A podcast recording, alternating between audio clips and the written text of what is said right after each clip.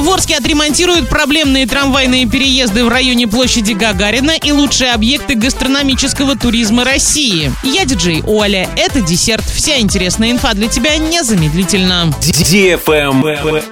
News. В Орске отремонтируют проблемные переезды через трамвайные пути. Речь идет об объектах в районе площади Гагарина. Кроме того, в ближайшие дни должны выставить на торги и контракт на ремонт трамвайного междупутья по проспекту Ленина. На ремонт покрытия между рельсами по проспекту Ленина и замену узла трамвайных путей в районе перекрестка проспект Мира, проспект Ленина выделено порядка 100 миллионов рублей. Средства Орск получит в виде субсидий из областного бюджета. Travel Guide. Путешественники по России ставят самые высокие оценки гостиницам Зеленоградска, это Калининградская область, и Смоленска. А за рубежом туристам больше всего нравятся отели Сухума и Флоренции. Интересно, что в список не попали столицы и мегаполисы, но при этом в топ-10 вошло много курортных направлений. Гостиницы с самыми высокими оценками оказались в Зеленоградске. В среднем отели в этом курортном городе Калининградской области набирают 9,19 из 10 баллов. Второе место занял Смоленск. На третьей строчке находится Калининград. Кроме того, в списке оказались Красная Поляна, Эстосадок, Мурманск, Чебоксары, Омск, Уфа и Тюмень. Что касается зарубежных направлений, то больше всего путешественникам нравятся гостиницы в Сухуме. Следом за ним идет Флоренция и Вантаа. В топе также оказались Рига, Вена, Хельсинки, Лиссабон, Вильнюс, Тбилиси и Ереван.